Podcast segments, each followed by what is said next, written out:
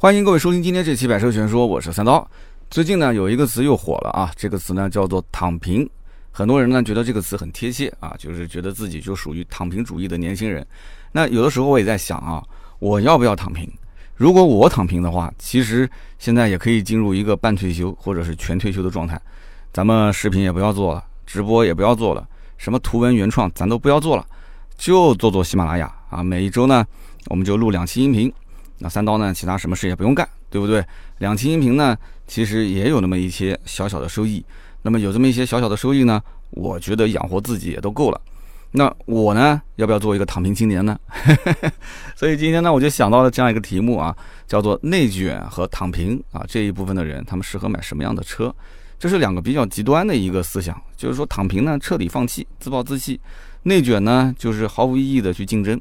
那么我之前也讲过，内卷最最严重的区域就是在这个啊小孩的教育方面，一会儿后面也会说。那么躺平呢，其实就是一个低欲望，对吧？你对于什么东西都不太感兴趣了，也不想去争了，无欲无求了。什么九九六啊，什么零零七啊，跟我都没有半毛钱的关系，对吧？老板要加班，我就不加班，对不对？老板让我出差，我就不出差，我每天就干我本职工作，干完拉倒，干完回家，对吧？干的过程当中呢，可能还要划划水、摸摸鱼。所以呢，就有些人觉得说，就反正一份工作嘛，对吧？那么只要收入相对正常就可以了，对吧？然后每天朝九晚五、双休、年假，也就没什么追求了，是不是？就这么躺着活，用最低的欲望、最低的消费，去过着那种无欲无求的生活。那么有的人呢，他可能是主动去躺；那么有的人呢，他可能是被社会毒打之后，他呢可能是被动的去躺。但是不管怎么讲，躺平这件事情呢，其实也不是一个什么很新鲜的事啊。很早很早以前，大家在网上已经讨论过了。那比方说，很多年前我就听到过一个故事，说这个有个渔夫躺在沙滩上面晒太阳，然后有个富翁呢，他也在晒太阳，然后就问他说：“哎，那你是个渔夫，你为什么不利用你晒太阳的时间多钓点鱼呢？对吧？”那渔夫就问了。那我为什么要多钓鱼呢？那富翁就说了，你要如果多钓鱼的话，你可以卖更多的钱，你这样可以买更好的渔船、更好的捕鱼工具，你可以雇更多的人帮你去钓鱼，那你就可以再赚更多的钱呀。那渔夫又问了，我赚那么多的钱有什么用呢？富人说，那你就可以跟我一样，什么也不用做，躺在沙滩上面晒太阳了。然后这渔夫就说，我现在不就躺在沙滩上晒太阳吗？跟你一样。所以这个故事呢，就是解释躺平最好的一个代表作。但是有的时候我们在想啊，虽然说这个渔夫是躺平了，但是呢，那渔夫他孩子呢，对不对？那渔夫将来老了，要是生个病啊，要是去看个病、住个院啊，他能支付得起这样的一个费用吗？呃，当然了，这个说的有点现实了，是吧？教育啊，包括他的医疗啊，对不对？社会资源啊。他如果说真的是那么淡定啊，他一辈子就指望别生病啊，那一辈子呢也不要去生孩子，对吧？一个人自己过，钓钓鱼，晒晒太阳，确实也挺好。那么回头我们要说什么叫内卷呢？前段时间呢，我们看过一部电视剧叫《小舍得》，那么这个小舍得呢，我是看到了二十多集，然后我实在是看不下去，我就弃剧了，因为他说来说去啊，其实说的都是同一个问题，就是讲现在的这个父母啊教育孩子严重的内卷。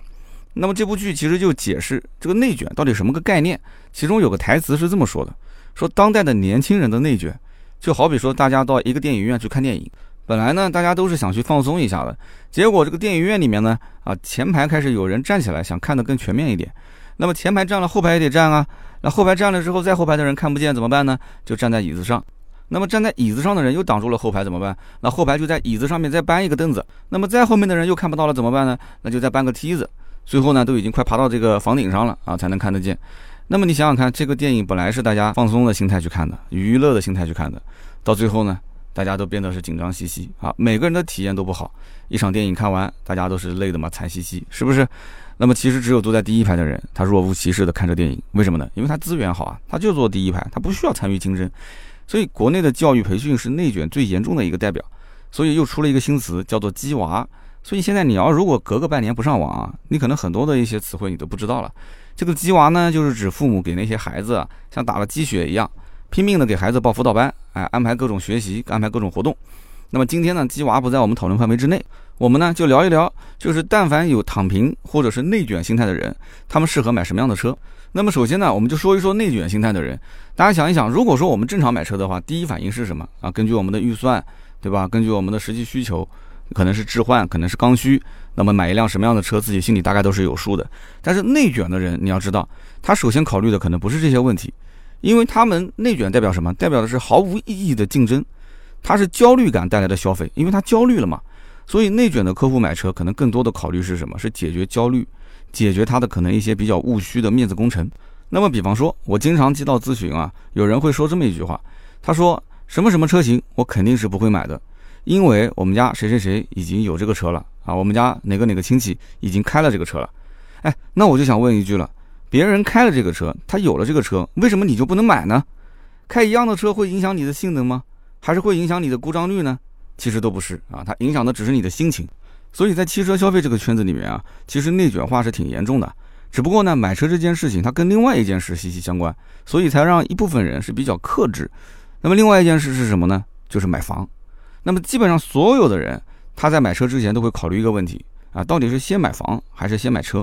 特别是在那种就是异地打工的年轻人，他们肯定会考虑这个问题啊。如果是房子先买，车子后买，那他手上可能就是可支配的资金相对少一些。那么如果是先买车不买房，那他肯定会说这么一句话，就是我在这个城市里面，房子基本上我已经是买不起了，对吧？还不如买个车子。那么买房意味着定居，买车意味着交际。那么有了车之后呢，第一个提升了出行的效率，第二个呢是扩大了出行的半径。所以呢，还是有些人会考虑是先买车后买房。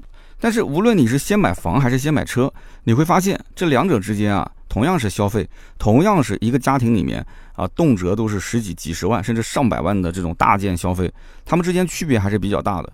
买房呢，几乎所有的人都会把预算是开到最满格。什么叫把预算放到最满格呢？其实你会发现啊，基本上大家都知道，如果房子想要便宜一点呢，就稍微去郊区、去偏远一点的地方去买，也不是不能住。对吧？只不过每天上班下班可能通勤的这个时间稍微长一点，那么环境呢，啊，包括它周边的一些配套呢，相对呢弱一些。但是呢，所有的人如果是他的预算能够够得到一流的学区，他绝对不会看二流的学区房。如果能靠近三甲医院，他绝对不会说啊周边有一个社区医院他就满足了。他能够离公司近，他绝对不可能看偏远的郊区。是不是？所以永远都会有人说啊，房子太贵啦，房子买不起啊。其实你所说的贵和买不起，要指的更多的是那些你心目中你想买的那个地段那个房子。只要是有排名、有竞争，只要是有这些优质的资源在，大家呢其实都想拼命的用自己最满的这个预算啊，开到最满格去抢夺优质资源。所以到最后呢，很多人房子买了，但是还是心里面有些不太满意。因为什么呢？只要我再努努力啊，上面还会有更好的。但是呢，我要是再等一等，这房价可能就会变得更高，所以我得先上车啊，对吧？先上车才行。那么大多数的年轻人呢，买房都会背房贷，那么每个月的家庭总收入是固定的，去掉房贷之后呢，他真正的可支配的收入是相当有限，所以这个时候他买车的预算还能剩多少？这个就真不一定了啊！你别看有些人可能住的小区啊，这个路段也很好，然后房子装修的也很好，但他实际上可能背负了很多的债。那么有些人呢，可能住在郊区啊，装修的也一般，但是他可能没有太多的一些债务压力。那么这个时候你买车，心态就是关键。就是如果说务实一些的话，你仅仅为了解决上下班代步的问题，偶尔周末去自驾游，那这是基本上大多数家庭的一个需求。那么你保证基本的通勤需求就可以了。国产车、合资车、紧凑级的轿车，对吧？这种是可以首选的，而且这种车型啊，基本上价格也就是十到十五万的区间。轿车呢，我个人觉得比 SUV 性价比更高一些啊，后排空间更大一些，各方面。所以你要如果想只买合资不买国产也可以啊，优惠力度非常大的，走性价比路线。别克的英朗、雪佛兰的科鲁泽，像这种车子早年是三缸，对吧？现在也有四缸的1.5升了，打完折七万块钱落地不到十万块钱。国产的吉利帝豪 GL、长安的逸动 Plus，那这些车子都是国产当中，就是它长宽高、空间各方面比合资车更大，配置各方面比合资车更好，就牌子稍微一般一点嘛。但是呢，口碑也还行，销量也不错，能不能买？七万多块钱，八万多块钱。但是内卷的消费者他不会这么想，内卷的消费者他是无意义的竞争。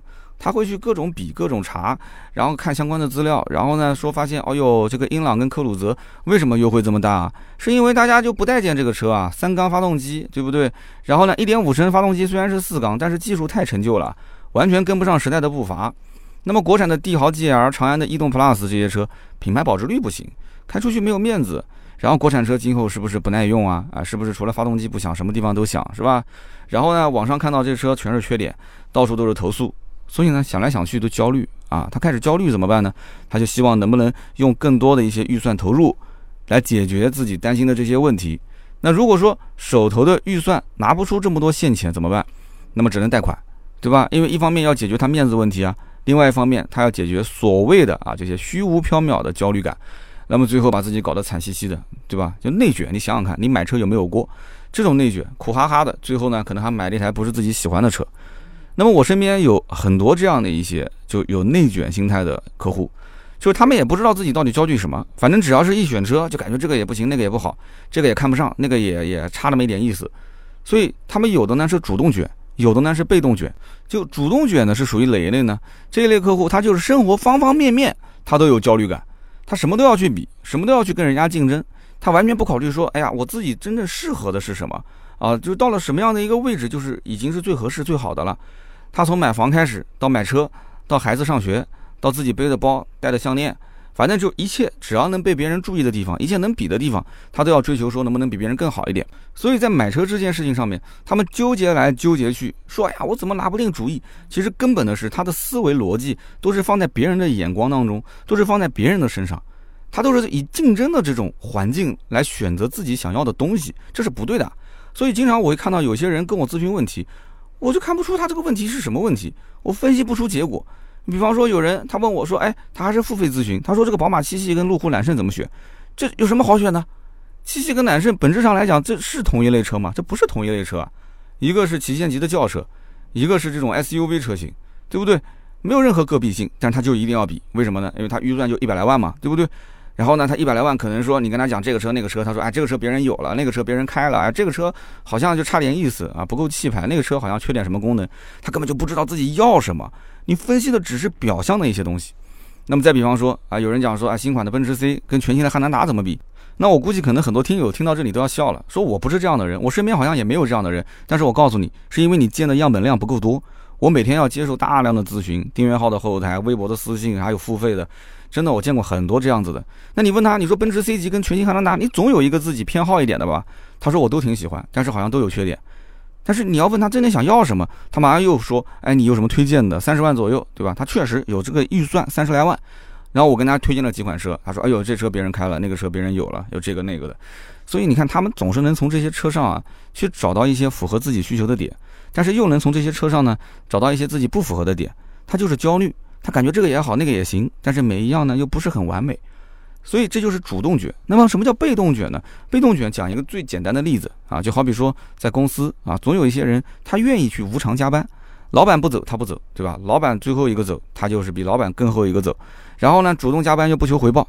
本来呢一个同事这么拼这么努力，那也就算了，结果呢很多同事就学习他，啊觉得说他这么拼，那我也要跟他一样拼。最后呢整个办公室可能四分之三，甚至呢可能百分之九十的人。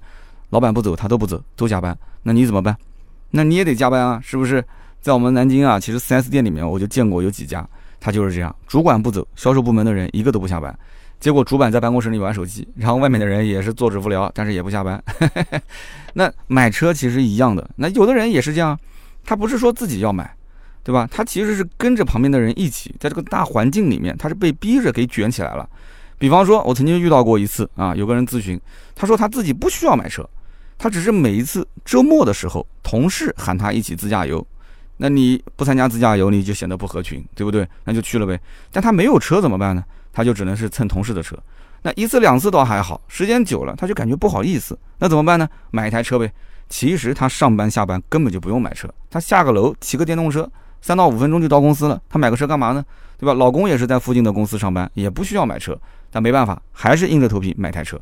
那么这台车呢，还不能档次太低于同事的车，因为同事开个二十万的车，每次带你去自驾游，你买个五六万、七八万的车，那同事下次就不愿意坐你车了，是吧？那个眼神啊，说话的态度，可能多多少少，哎呦，你这车子怎么那么挤啊？啊，你可能一句话让你就觉得有点没面子了。所以怎么办呢？活在这个社会上，有些东西呢，你不能说从理论上去分析啊，啊，你还有一些人情世故的东西啊。所以他就买个二十来万的车，然后呢，跟他的同事就可以周末轮流换车，开着去自驾了。这个就叫做被动卷，这种卷其实毫无意义，对吧？有的时候你想一想，难道没有其他的解决方法吗？那真的就跟他讲清楚，我真的不需要车，但是呢，我也想跟大家去自驾。那实在不行的话，我就给你摊一些油费呗，或者说自驾过程当中，呃，加油我来加，或者说是这个小零食我来买，对吧？就是中饭我来解决，还是有方法的。但是呢，他想到的最后的方法就是，哎，那我就买个车，那怎么办呢？我当时也劝过他，但没办法，他还是要买。所以大家仔细想一想啊，如果你要是抛开跟人去对比的这种心态，我们不要去考虑别人的感受，你单纯从自己的实用的角度出发，你觉得你还会买你现在这台车吗？你可以在评论区告诉我。啊，你说我买车我没有跟任何人卷过，我没有任何内卷的心态，我非常的从容，非常的淡定。我买的这台车就是我喜欢的这台车。好，OK，那我恭喜你，你没有内卷。那我们再看一看你有没有躺平呢？我们现在讲，你要如果没有内卷的话，另外一个极端就是躺平的心态。那么躺平的心态是什么样子呢？这个可能听起来比较极端一些，就是躺着什么事也不做。哎，什么事也不做，那不就是没有上进心吗？那不就是啃老吗？啊，其实也并不是这样子啊，就是现在这个社会，大家压力其实都很大，就是同业竞争要付出更多的努力。像我们自媒体就更不用说了，自媒体是个内卷加躺平的两个极端的生态。那么从而呢，就导致有一些个体啊，他这个付出的收益努力比下滑就比较严重。那这个叫做收益努力比，就是你付出的努力和得到的收益它不成正比。那么有的人就觉得说，还不如躺平算了，对吧？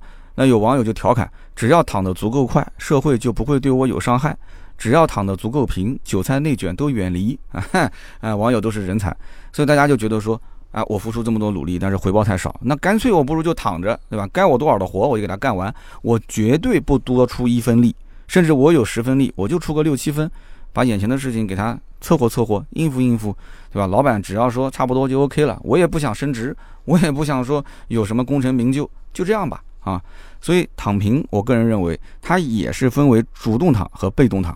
那我们就还是先说主动躺。就这个故事呢，我之前好像在节目里面聊过。那么这个主动躺的兄弟呢，是我的一个老同学啊，学习不太好，国企里面当个工人，后来辞职出来当保安、当门卫，年纪轻轻的，跟我差不多大，对吧？好像我这年纪也不算轻了啊。然后呢，他就是反正好几年前了，他们家孩子也挺大了，就从结婚之后开始，他就是一直这个状态。反正也不求上进啊，不求上进，然后空闲时间也特别的多，喜欢晚上呢跟人喝个小酒，没事呢约朋友一起打打麻将，然后呢喝喝酒，然后带带娃啊，陪孩子呢上上培训班。他就是我身边一个最真实的例子，一个最真实的躺平的典型代表。但是他这个躺平有个前提啊，人家有资本，对不对？那媳妇儿家条件相当可以啊，老丈人九几年开始做生意的，对吧？家里面名下房产。月租金可能收入就抵得上有一些小白领一年的收入了。那老丈人呢，也希望这个女婿稍微努力一些。那起码你得有个体面的工作，是吧？那老丈人出去讲出来，那个面子上有光。但是不行，他不要，他就觉得说，我就这么一个人，我就是扶不起的阿斗，我就这么干着就可以了。我要的就是享受这个生活，是不是？老丈人说你不行，你跟我去做工程。他直接回了一句，做工程我就不要了，对吧？你要让我当个门卫，那是可以的。那最后没办法，只能由着他了。但是你要知道啊，之前我虽然讲过这个哥们儿，但是有一点当时可能没说，就这哥们儿有一个优点，就是他虽然选择躺平，但是他对这个躺平理解的非常透彻，他知道该如何躺，怎么躺。如果你真的要是选择躺平，那你就要听下面这段话，就是他躺下来之后呢，他对生活是无欲无求的。比方说老丈人讲把他自己的五系给他开，他不要，他就觉得开自己的车就可以了。老丈人还要给他买个 Q 七，对不对？然后他就说：“哎，老丈人，你要如果给我买 Q7 这台车，我就停在路上，我绝对不会开，我扔大马路上，对吧？”那媳妇儿说：“你手机太破了，我给你换个新的。”他说：“我就发发微信，我其他啥也不玩，我要新手机干什么用呢？”那么小夫妻两个人本身收入也不是特别高，对吧？也很清闲，媳妇儿也无所谓，他有没有什么上进心？老丈人有这个生意，N 多套房的租金，那足够让他们过上体面的生活。但是这个哥们儿的心态，你能学得会吗？你能接受这种心态吗？他就过这种最平常的生活，无所谓，是不是？那么他早早的选择躺平，享受这种状态，这是主动躺。但是大家也听出来，不是什么人都能主动躺，啊，你就是坐在家里面看看电影、刷刷剧，是吧？然后呢，就像那个电影院里面坐最前排的，他是有资本躺的，前面没有人挡着他，哪怕就挡着了，你挡着我就睡觉，对吧？我就不看电影，我听个声音可以吗？所以他想躺，他可以随时躺。那我们想躺，我们是不是可以随时躺呢？对不对？所以以后有机会再跟大家聊一聊，为什么很多人不能激流勇退。啊，这也是个特别好玩的话题。那么有人就问了，那这哥们儿基本上算是财务自由了，对不对？他是可以随便躺了。那到底什么叫做财务自由呢？那其实赚多少钱，这个根本就不是财务自由最根本、最核心的问题点。这里面最核心的就是你的需求在什么地方，你需求多少，你才能达到你什么样的财务自由。如果说你说哎一日三餐，粗茶淡饭啊，养活自己就好，那 OK，你其实早就已经财务自由了，是吧？你可以找一个偏远的山区，你把城市里面的房子卖掉，然后定个居。哪怕租房也可以啊，一辈子不就几十年的时间吗？他赶紧走，你换下一家继续租就是了。家里面开个宽带，每天醒来就上个网，饿了就吃个饭，然后继续上网，对吧？打游戏多爽，是不是？看电影刷剧多爽，然后在网上当键盘侠，各种骂多爽，是不是？累了就睡觉，醒来继续上网，这辈子不就这么过去了吗？财务自由的成本非常低啊，每个月几千块钱就够了。但是如果说，哎，你说你的教育、医疗、房产各方面的资源，你都要是最优化的配置，你都要把社会上最好的资源占为己有，那对不起，这个财务自由的成本那就没边了啊。所以你就会发现啊，大多数的人都是被动的躺平，因为他没有办法了。他在这个社会上，他想要的资源太多太多，但他得不到，他付出的就这么多，然后呢，再努力一些，得到的也就这么多。最后他发现拿到这些收益。他其实得不到自己想要的东西，那怎么办呢？自暴自弃啊，躺平呗，对不对？躺平躺得越平，受到伤害越少。所以关于这个问题呢，就不展开了。今天毕竟是聊这个躺平的买车，或者是内卷的买车。躺平这件事情呢，我建议大家去看一本书，叫做《第四消费时代》，这个是个日本人写的啊。他呢是把消费分成四个阶段，第一个阶段呢就是少数中产阶级享受的消费，就是有一部分人先富起来了嘛，对吧？像中国早年就奢侈品消费暴增嘛，有一段时间。他有钱了嘛，富了嘛，他不知道该怎么花了，那怎么办呢？那就寻求买一些普通人买不起的东西嘛，就各种奢侈品嘛，非常奢华。那这就是第一阶段高消费。那么第二个阶段呢，是经济高速发展。那这个时候呢，就产生了很多一些中产家庭，他原来的年收入可能就五万八万，那现在年收入可能变成了五十万、四十万，家庭为中心的消费就开始增长了啊，因为他可以讲究品质生活了嘛。他可以把家里面的这些什么洗浴啊、什么沙发啊、床啊、什么电视啊，全都给换了，把车啊这些都给换了，除了老婆不要换，都可以换。那有些人连老婆都换了，是吧？然后呢，孩子的教育啊，就竭尽所能，就是大量的去消费，这就是一个以家庭为中心改善型消费。那么第三个阶段呢，就是消费的个人化趋势啊，开始风生水起了。就大家会发现说，哎呀，这种奢侈品消费也没啥意义，然后这种家庭消费呢，一味的去竞争也没什么意义。很多人开始关注文化类的东西。开始要符合个人的品味，哎，讲究有内涵、有品质的一些东西。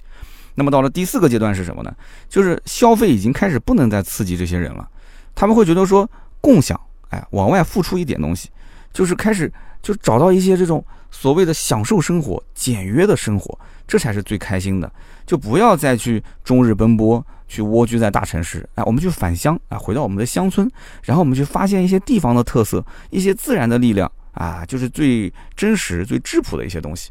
所以你现在会发现啊，有些人就逃离北上广啊，北京、上海、广州这些地方不想待了，深圳这些地方不想待了，对吧？努力的工作，拼命的挣钱，苦心的钻研如何去升迁，结果呢是前半辈子用命来换钱啊，还没换到多少钱，然后呢后半辈子又是用钱来换命。所以大家都在想，这到底怎么活呢？对不对？我以前也讲过，日本开始讲究一个叫终活，就是终了的终，站在人生的终点去想一想，现在该怎么活，就是。开始有人考虑，就是说我帮助他人是不是会快乐呢？我去分享分享自己的快乐，是不是更快乐呢？我能不能获得内心的平和和幸福啊？所以现在有些人不太能理解，说三刀你可能讲这个啊有点太虚了。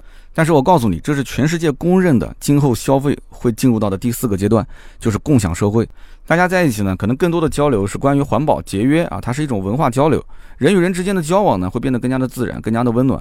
所以第四消费社会呢，它就告别了购物使人幸福的这个时代。就人们开始追问说，这个除了物质之外，什么才能让人感到真正的幸福？那么当然了，我可能也达不到这样一个境界，我只是跟大家分享一下啊，这是公认的，从三阶段到四阶段的一个社会的演变。那么其实我们聊到这边啊，我该表达的观点表达的也比较清楚了，就是躺平这件事情呢，也不能说彻底的否定啊。现在很多年轻人确实他们得到的社会资源很少，他们想往上去再进一步的可能性也很小。所以我个人觉得啊，就是小躺怡情。大躺伤身，就你躺下来容易，但是你要想再站起来，那就很难了。现在为什么焦虑呢？就是我也觉得什么时候我都可以躺啊，但是如果真的决定了躺平，那很多东西啊，你就不要再去对它有产生欲望了，你不要再想拥有了。别人换手机，你不要换；别人换电脑，你不要换；别人换车，你不要换；别人换房，你也不要换，对吧？别人的孩子上了更好的学校，你就在家门口上，对不对？那就这样子过这一辈子就可以了。那你能躺得那么平吗？真的是这样吗？我觉得躺平其实很多，天天喊着我要躺平，我要躺平，可能还是单身的人居多 啊。就是结了婚有了孩子的，你想躺平你躺不了，别人把你扶着往上走，是吧？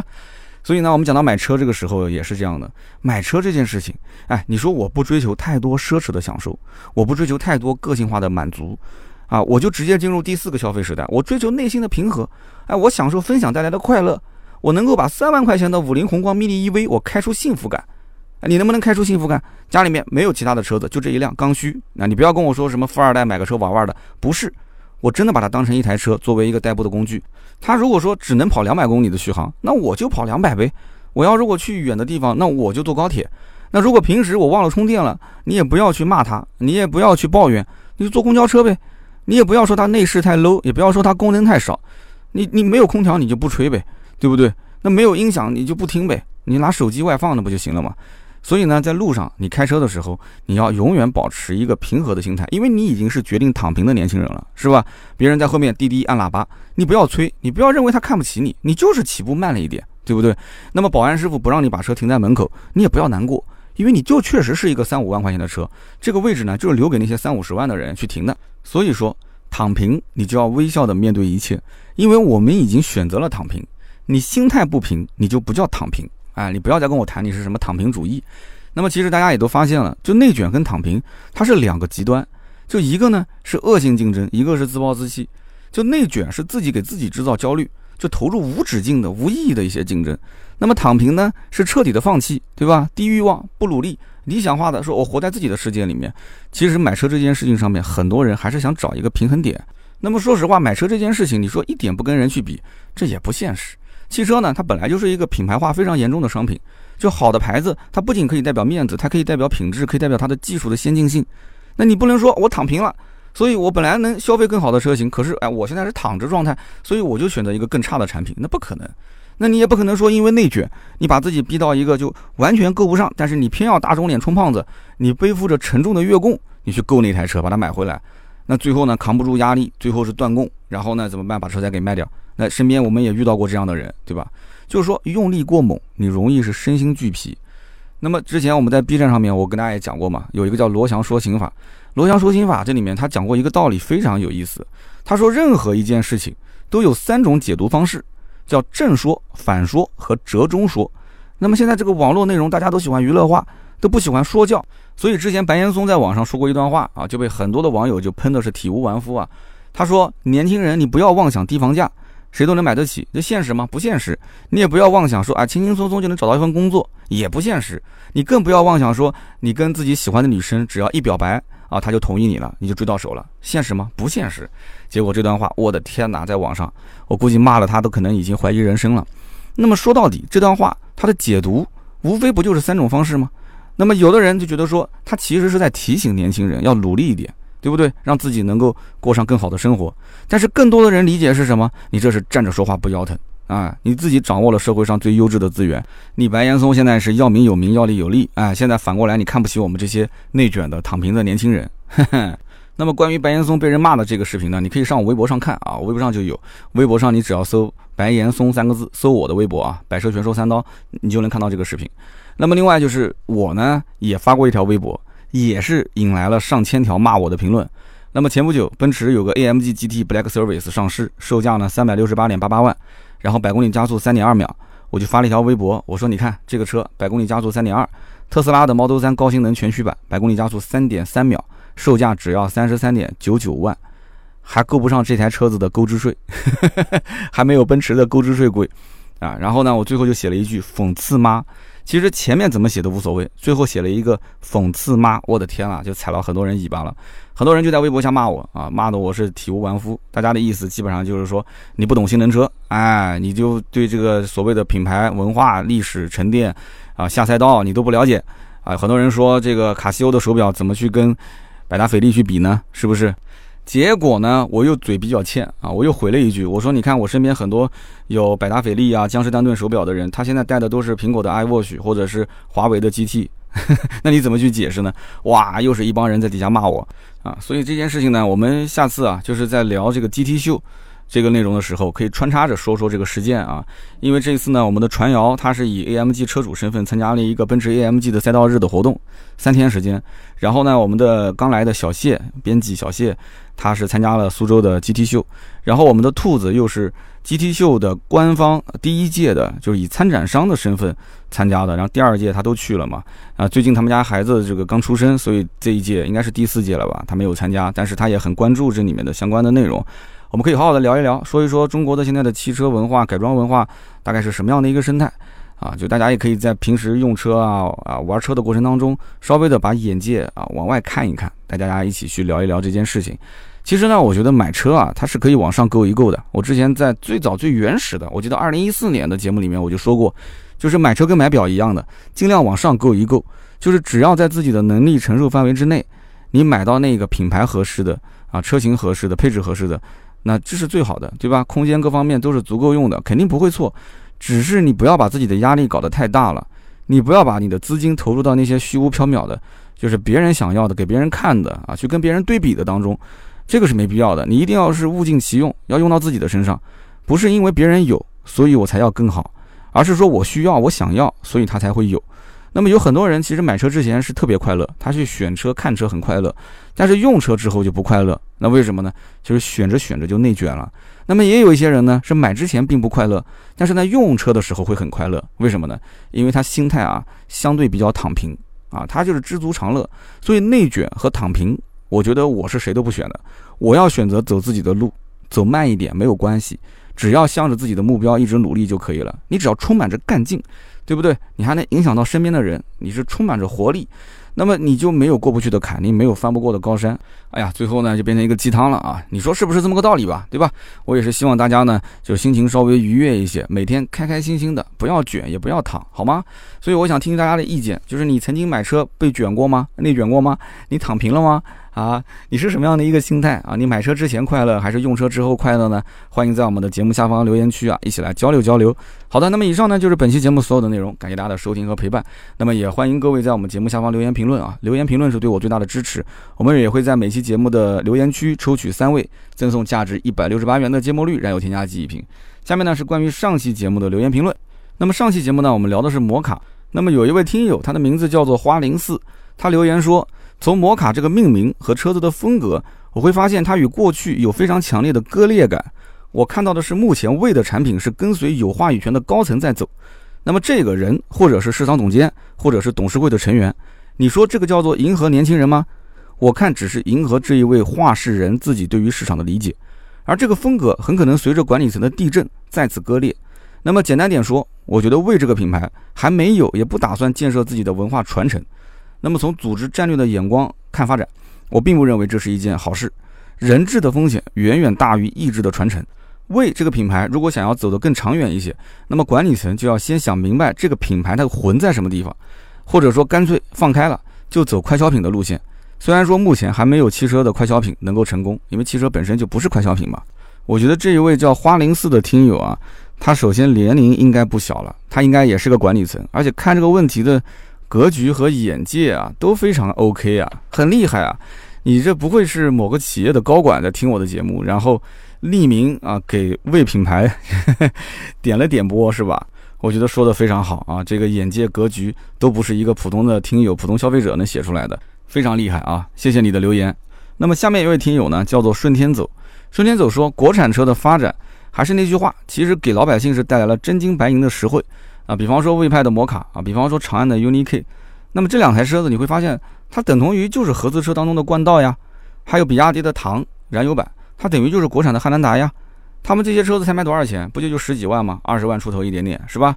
他你想想看，合资的中型 SUV，什么冠道啊、汉兰达啊这些车，二点零 T 的都卖到个三十来万啊。那么我也试驾过比亚迪的唐燃油版，其实我感觉驾驶感受、内饰用料，包括它的配置，我觉得都超越那些合资车啊。他说：“我就想不通，那为什么合资车还要加价卖还不够卖，但是国产车还要让价卖啊？卖的好像还不是那么好，所以呢，他就想不太通这件事情 啊。就是国产车性价比那么高，合资车性价比那么低，为什么还是有人买？其实这根本的问题啊，还是一个品牌的塑造。如果你把车子当成是个工具，那什么车都能开，只要不坏，对不对？家里面买个锤子，你也不会说对它要求什么雕龙刻凤了，对吧？手感要怎么好啊？包个真皮啥的。但是呢，你要把它当成是一个。”呃，有文化，有积淀，然后呢，你对它还有一个社交工具的需求，那这个就没边了啊！你可能要比的东西非常多，它的外观、内饰、配置、功能性，它的可能历史文化传承，它的售后服务网点，就这些东西全部加在一起，其实国产车很多地方还是有短板的啊！你不是说从单一维度的车子这一件事情上去看，而是整个品牌啊，整个服务体系放在一起啊，所以国产车跟合资车，老百姓你让他瞬间转变思想，你说，哎，同样的东西，同样的功能，同样的空间大小，那为什么我不去买国产，我要买这些合资呢？不是这样子的，毕竟大部分的人他不是这么想的，对吧？虽然说你提出这个问题确实值得让人思考啊。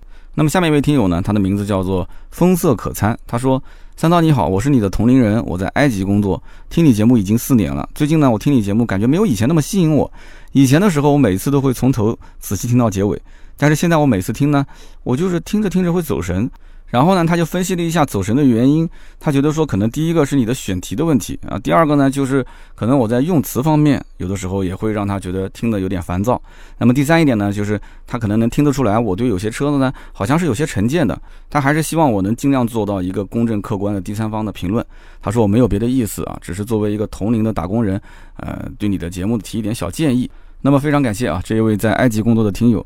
那么关于你的这些建议呢，我也收到了，我也会跟我们的团队小伙伴开会去讨论一下，就是去反思一下我在节目当中啊，是不是语言表达，包括我的整体的这个思维逻辑，呃，有一些不太偏公正客观，或者说啊，我在组织语言的过程中，是不是有一些大家让很多人听的就觉得不太愉悦的地方？就是你看到的文稿是一个完整的文字稿，但是你仔细看，我基本上是通篇不会读稿。我是把这篇文字稿直接做成一个提纲，或者说我是先做提纲，才会有这样的一篇文字稿。那么在这个过程当中呢，我会有自由发挥的一些地方，我尽量让我的语言变得更加的脱口秀啊，更加的像我跟你在对话的这种方式。因为读稿子这个事情呢，就会变得让人没有太多的代入感啊。我更多还是希望就像跟你面对面在说话的这种感觉。那么自然语言你是不需要有稿子的啊，读书读稿肯定是不会是自然语言。所以因此呢。呃，在当中有一些措辞啊，或者是语句啊，让你觉得不舒服了啊，表示抱歉。那么这个建议我也听到了，希望大家多多给我节目提好的建议，非常感谢。好的，那么以上三位呢，就是上期节目的中奖听友啊，每个人可以获得价值一百六十八元的芥末绿燃油添加剂一瓶。那么可以联系盾牌，加他的微信四六四幺五二五四。那么上期节目我看到留言区还有人在问说，三刀，你买摆车的业务还在做吗？呃，的确啊，最近好像宣传这个是宣传的比较少了。买买车的业务一直都有，而且每个月都有不少的成交啊！非常感谢很多的听友支持我啊，一直在默默的支持我。甚至有一些听友啊，三年前、四年前在我手上买的车，然后现在开始又要换车了，或者说是增购了，非常有意思啊！就一直在支持我的这个买买车的业务。买买车呢，其实很简单，就是你在 4S 店问到一个你谈不下来的价格。然后呢，你直接联系我就可以了。我这里有相关的专业的销售，直接对接给你啊，都是我们自己人，你不用去担心。那么最终刷卡买车开票都是在 4S 店啊，这一套流程是完全没问题的。包括二手车的业务，你要咨询二手车的价格啊，或者你要是想找一台二手车想买的话，也可以联系我们，问题不大。但是呢，就是现在涉及到国五、国六的一些落户的这个相关的问题点啊，你可以先问盾牌，只要是周一到周五的工作时间。盾牌的微信都会有人回复啊，周六周日呢就不定期上线了，因为盾牌毕竟也要休息嘛。加他的微信号四六四幺五二五四，也可以加入到我们的社群里面来一起玩。然后朋友圈也可以看到我们更多的原创的内容。我的新浪微博百车全说三刀也可以关注一下，每天也是几十条的微博更新，都是我的一些观点。好的，那么以上呢就是本期节目所有的内容，感谢大家的收听和陪伴。那么明天是周四，也会有一期更新啊。大家如果是老听友，一听就知道了，只要是周三、周六之外的更新，那肯定是特约，是吧？这次特约的来头比较大啊，是天猫汽车。你看我奋斗了这么多年啊，阿里终于第一次开始跟我合作了。天猫汽车呢，最近有一个叫什么百亿补贴的一个折上折。那么下期节目呢，也不要直接切过去，你可以听一听，因为这中间呢就提到了一个选题，叫做年轻人都喜欢哪些车。